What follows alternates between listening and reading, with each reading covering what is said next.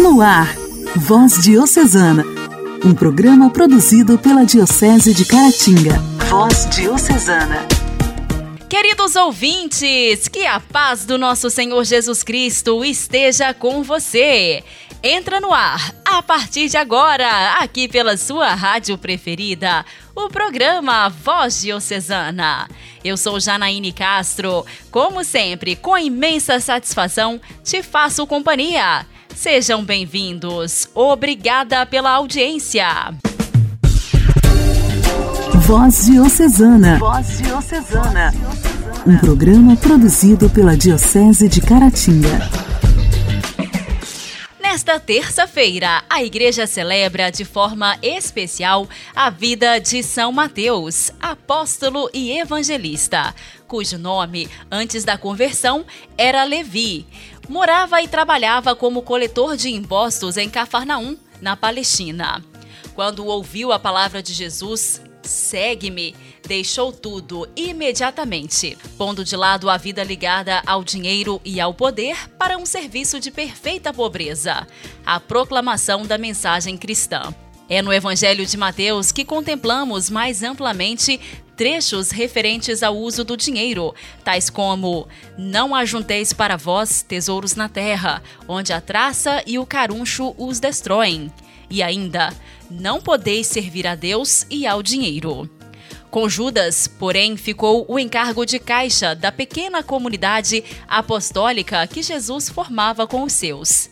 Mateus deixava todo o seu dinheiro para seguir Jesus. Judas, ao contrário, traz Jesus por 30 moedas. Este apóstolo, a quem festejamos hoje com toda a igreja, cujo significado do nome é dom de Deus, ficou conhecido no cristianismo, nem tanto pela sua obra missionária no Oriente, mas sim pelo Evangelho, que, guiado pelo carisma extraordinário da inspiração, pôde escrever entre 80 e 90 na Síria e Palestina, grande parte da vida e ensinamentos de Jesus. Celebramos também seu martírio, que acabou fechando com a palma da vitória o testemunho deste apóstolo, santo e evangelista. São Mateus, rogai por nós. Voz Diocesana. Voz Diocesana.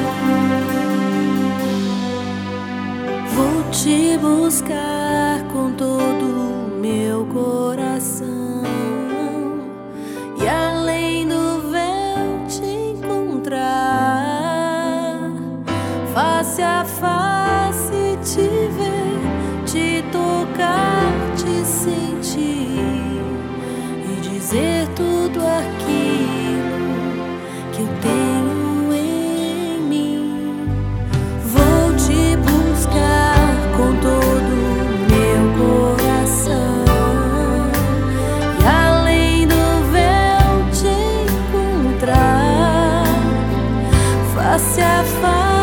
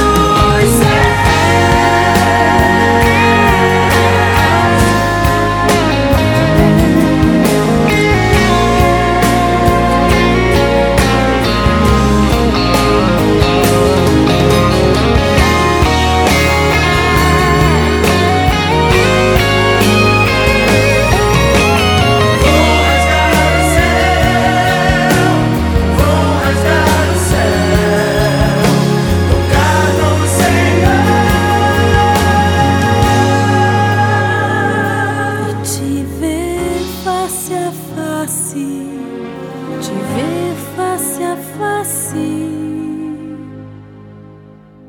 Senhor.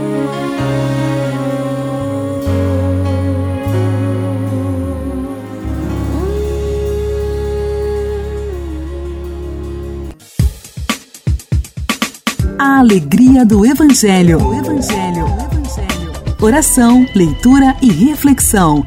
Alegria do Evangelho. Evangelho desta terça-feira será proclamado e refletido por Guilherme, da paróquia Nossa Senhora da Conceição de Vermelho Novo.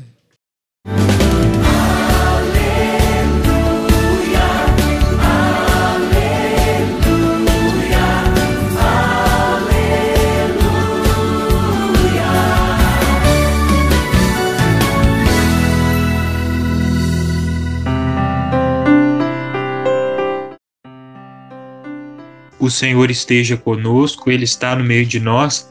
Proclamação do Evangelho de Jesus Cristo segundo Mateus. Naquele tempo, Jesus viu um homem chamado Mateus sentado na coletoria de impostos e disse-lhe: Segue-me. Ele se levantou e seguiu a Jesus. Enquanto Jesus estava à mesa em casa de Mateus, vieram muitos cobradores de impostos e pecadores e sentaram-se à mesa com Jesus e seus discípulos. Alguns fariseus viram isso e perguntaram aos discípulos: Por que vosso mestre come com os cobradores de impostos e pecadores? Jesus ouviu a pergunta e respondeu: Aqueles que têm saúde não precisam de médico, mas sim os doentes. Aprendei, pois, o que significa quero misericórdia e não sacrifício. De fato, eu não vim para chamar os justos, mas os pecadores. Palavra da salvação. Glória a vós, Senhor.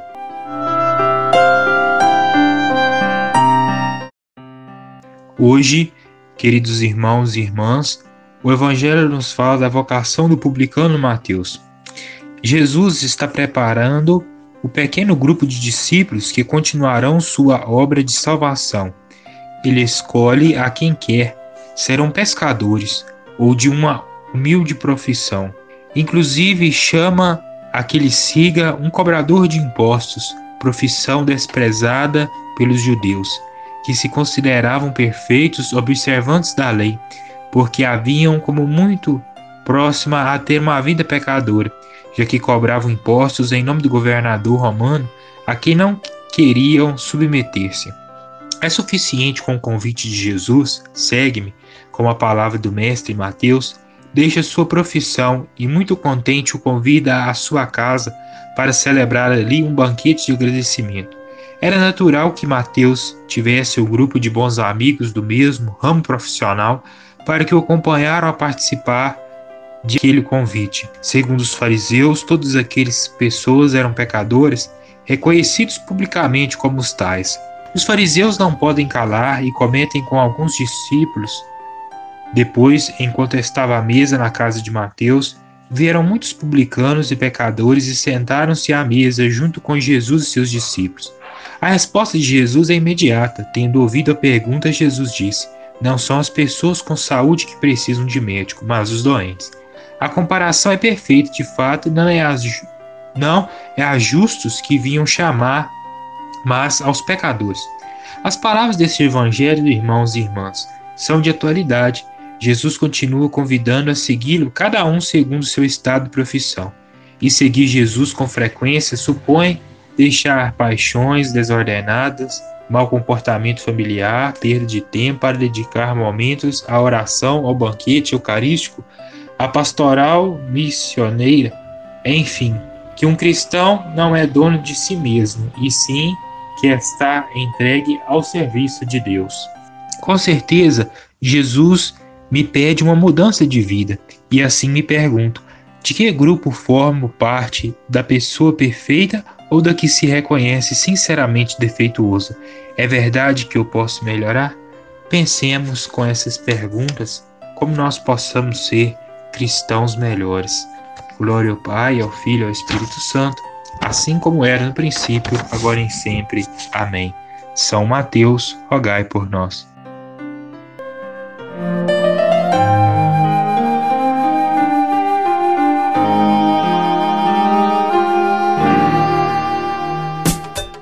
Diálogo Cristão.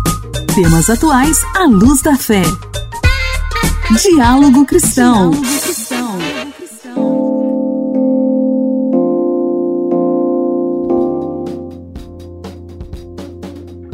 Brasil quer reduzir pela metade as mortes no trânsito até 2028 e salvar 86 mil vidas. Essa meta está no novo Plano Nacional de Redução de Mortes e Lesões no Trânsito, o Penatrans. No quadro Diálogo Cristão de hoje, o repórter Gabriel Brum traz para gente informações sobre esse plano nacional. O secretário executivo do Ministério da Infraestrutura, Marcelo Sampaio, que preside o CONTRAN, Conselho Nacional de Trânsito, assinou nesta sexta-feira a resolução que revisou o documento. A assinatura aconteceu durante a abertura da Semana Nacional do Trânsito. O evento, que acontece todos os anos entre os dias 18 e 25 de setembro, tem em 2021 o tema No trânsito, sua responsabilidade salva vidas. A ideia é fazer as pessoas refletirem sobre a responsabilidade de cada um para tornar o trânsito seguro para si e para os outros. O secretário executivo, Marcelo Sampaio, chamou a atenção para a falta de percepção dos riscos de atitudes individuais e destacou que o erro humano é a principal causa de acidentes. 90% são falhas humanas. E isso mostra a importância de eventos como esse, que vão em, ao encontro, vão em busca de realmente de transformar a principal causa dos acidentes no Brasil, no mundo, que é a falha humana. Na cerimônia foi destacada a criação da Secretaria Nacional de Trânsito. O decreto 10.788, publicado na semana passada, transformou o antigo Denatran, Departamento Nacional de Trânsito, na nova secretaria. O secretário Frederico Carneiro disse que a mudança atende a um pedido antigo. É uma conquista histórica, é um pleito antigo. Desde que o CTB foi editado em 97, os órgãos que integram o Sistema Nacional de Trânsito pleiteiam e lutam por essa valorização do tema na agenda política nacional. Segundo o governo, a mudança não gera custos adicionais, porque houve remanejamento de cargos já existentes e o novo órgão ganha autonomia e mais agilidade no planejamento de ações e decisões. Igreja, Igreja em Ação. Formação, CNBB, notícias, Vaticano, diocese, não paróquia, a minha Igreja fé. em Ação. Igreja em Ação. A Igreja no Brasil instituiu o mês da Bíblia a partir da urgência de anunciar a palavra de Deus e a beleza de fazer ecoar no coração dos ouvintes a palavra que renova e impulsiona a missão. À luz do Concílio Vaticano II, o mês da Bíblia foi criado para mobilizar o aprofundamento e a vivência da palavra, através de um itinerário com a palavra, com um tema específico para cada ano. Neste ano de 2021, o tema escolhido é a Carta de São Paulo aos Gálatas e o lema é todos vós sois um só em Cristo Jesus. Irmão Mariano tem feito para gente um breve relato sobre a carta de São Paulo aos Gálatas. Hoje, no quadro Igreja em Ação, vamos continuar ouvindo. Queridos amigos e amigas da nossa voz diocesana, mais uma vez, a palavra de Paulo a nos iluminar neste mês da Bíblia. Agora, do capítulo 6 da carta aos Gálatas, os versículos 15 a 17. Assim diz Paulo: o que importa não é a circuncisão ou a não circuncisão, e sim a nova criação. Que a paz e a misericórdia estejam sobre todos os que seguirem esta norma, assim como sobre todo Israel de Deus. De agora em diante, ninguém mais me moleste, pois trago em meu corpo as marcas de Jesus. Meu caro amigo, minha amiga, abraçar o Evangelho é buscar ser uma nova criatura. Por isso, Paulo vai dizer que o mais importante não é propriamente seguir a lei, a circuncisão, ou né, ver a circuncisão como um, um atravanco à lei. Não, não é isso. O mais importante é ser essa nova criatura, um jeito novo de viver baseado no modo de Jesus uma, ser uma nova criatura, é recriar no hoje da nossa história o jeito de ser de Jesus. E é importante lembrar que aquele grupo que defendia a necessidade da circuncisão era um grupo aliado ao Império Romano. Então, ele via que assim, essa aliança com o Império Romano era uma forma também de preservar é, a própria vida então, com medo da perseguição do Império Romano, acabam abraçando a lei e, é, no caso, se afastando do Evangelho para gozar, por assim dizer, dos privilégios do Império Romano. E Paulo, com muita clareza, com muita visão de mundo, de realidade, de história, de igreja, então enxerga que a fidelidade ao evangelho implica correr risco. E ele assume correr o risco até mesmo do martírio, mas não cedendo às pressões do Império Romano, mas por fidelidade ao evangelho, por fidelidade àquilo que Jesus tinha ensinado e vivido. Então, Paulo não só anuncia um, evangelho da liberdade, mas ele também não se deixa prender nas amarras ligadas ao governo, ao poder da sua época. Paulo é um missionário que se faz independente tanto das prescrições da lei, quanto também das amarras políticas do seu tempo. E sim, ele diz que traz em seu corpo as marcas de Cristo.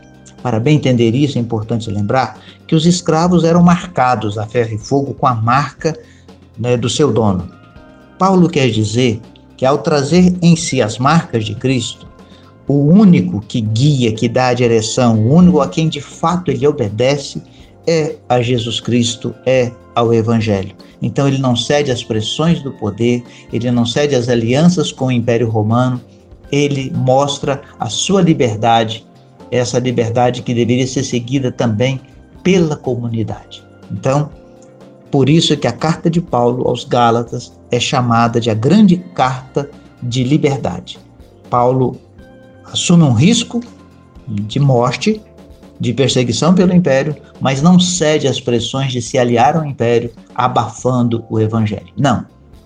Ele é servidor de Jesus Cristo e do seu evangelho. Então dá a nós essa coragem, essa liberdade da gente não se deixar prender diante dessas circunstâncias humanas, da gente viver essa liberdade do evangelho. Assim, em tempos de tantos desencontros, aguçados por esse clima da pandemia, Deus nos traz a carta aos Gálatas, essa experiência de Paulo, como um colírio para iluminar a nossa visão, um colírio para limpar as nossas vistas e melhor compreender os desafios que temos em volta de nós. E assim, com sinceridade, trabalharmos juntos pela liberdade que vem de Cristo, pela liberdade que vem do seu Evangelho. Essa liberdade que nos ganha na unidade, pois em Jesus todos somos um. Já não há mais escravos nem livres, somos todos um pelo Evangelho. E aí, nesse mês da Bíblia, continue a se perguntar o que, que nós podemos fazer de fato para que o Evangelho seja a regra maior do nosso modo de ser e de agir na igreja e na sociedade. Um grande abraço e até a próxima oportunidade. Voz Diocesana. Voz Diocesana um programa produzido pela Diocese de Caratinga.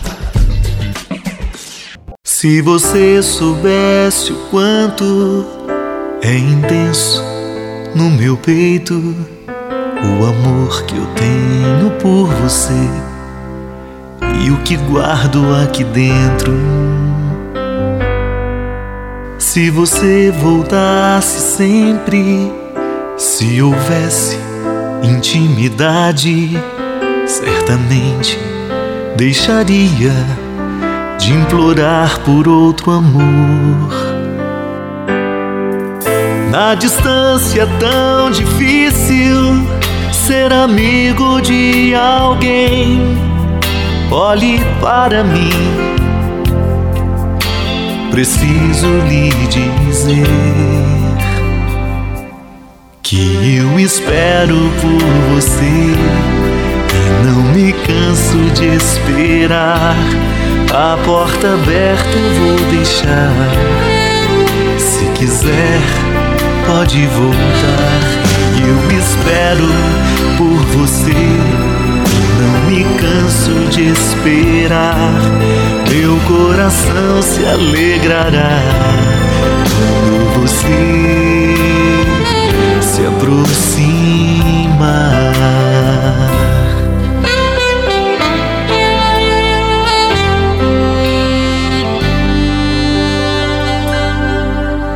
você se aproximasse do meu peito transpassado, se aos pés da cruz ficasse, saberia o que é o amor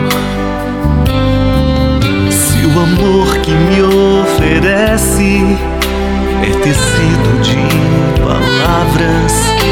Eu lhe estendo os meus braços, mostro em gesto que é o amor.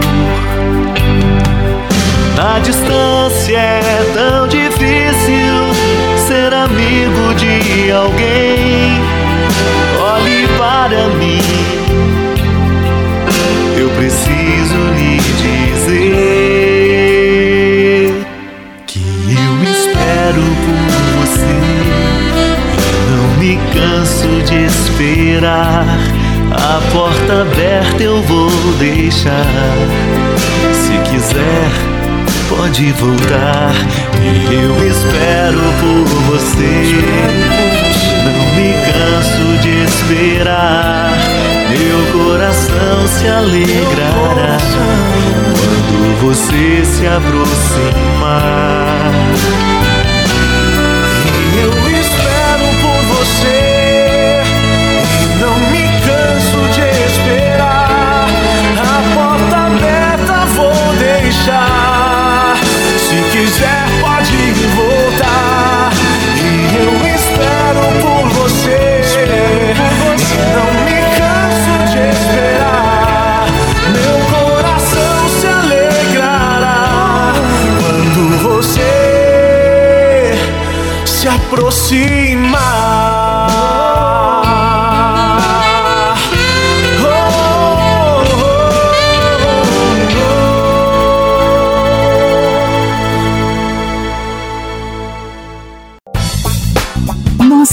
História, nossa história. Curiosidades e fatos que marcaram nossa diocese. Nossa história. No quadro Nossa História de hoje, continuamos ouvindo Rosene, que tem nos contado sobre a história dos sacramentinos do Santíssimo Sacramento de Caratinga. Hoje, ela recorda a chegada dos padres sacramentinos a Caratinga, no ano de 1958. Ouvintes da voz diocesana, e como nós estamos na história dos sacramentinos do Santíssimo Sacramento de Caratinga, e nós vimos quem foi o seu fundador, né, que foi o padre São Pedro Julião Imar. E foi no ano de 1958 que chegaram então a Caratinga os reverendíssimos padres sacramentinos. Uma grande graça para Caratinga, das maiores de todos os tempos. E eles chegaram para a igreja Nossa Senhora da Conceição, pois ela seria paróquia. Ali teria adoração perpétua e até um seminário sacramentino. Tudo isso representou um novo sentido espiritual e eucarístico para Caratinga. A paróquia Nossa Senhora da Conceição, criada pelo decreto do dia 2 de fevereiro de 1958, a paróquia Nossa Senhora da Conceição, dentro da cidade de Caratinga, foi inaugurada no dia 19 de março e foi entregue então aos reverendíssimos padres sacramentinos da adoração. Então, no início, seria apenas adoração diurna e foi de grande importância essa chegada dos sacramentinos para a nossa cidade. Costuma fazer bem. Intimidade com Deus. Esse é o segredo. Intimidade com Deus. Com Ana Scarabelli. Com Ana Scarabelli. Orar costuma fazer bem. Louvado seja nosso Senhor Jesus Cristo, para sempre seja louvado. Acompanhe conosco essa hora de graça, nesse momento da voz diocesana. E por aqui encontramos como diocese, como igreja viva, como igreja peregrina. Meditemos com a palavra de Deus. Estamos neste mês que faz relevância à palavra de Deus. Para Santa Teresinha do Menino Jesus, a palavra de Deus é luz que ilumina e esclarece. É uma palavra de amor. Palavra de Deus é luz que ilumina e esclarece. Esclarece os caminhos da nossa história. Senhor, a partir da tua palavra, esclareça os meus caminhos. Mas para isso, você precisa pegar nessa palavra. E essa palavra, o evangelho do dia, o salmo do dia, que ilumina e vai ajudar a esclarecer, é uma palavra de amor. Senhor, eu amo a tua palavra. Diga aí na sua casa, no seu trabalho: Senhor, tua palavra me esclarece, por isso eu a amo, por isso eu a desejo, por isso a tua palavra é uma palavra melodiosa, é uma palavra que traz paz e alegria à alma, é uma palavra que fascina. Tudo isso dizia Santa Teresinha. Com a movimentação dos santos, com esse desejo de ser santo, de ser santa também, Senhor, quero que a tua palavra movimente o meu coração, clareie minha história e me leve a ser fascinada por tua graça. Senhor, eu amo a tua palavra. Que hoje a sua oração seja: Senhor, eu amo a tua palavra, por isso quero vivê-la. Fique em paz.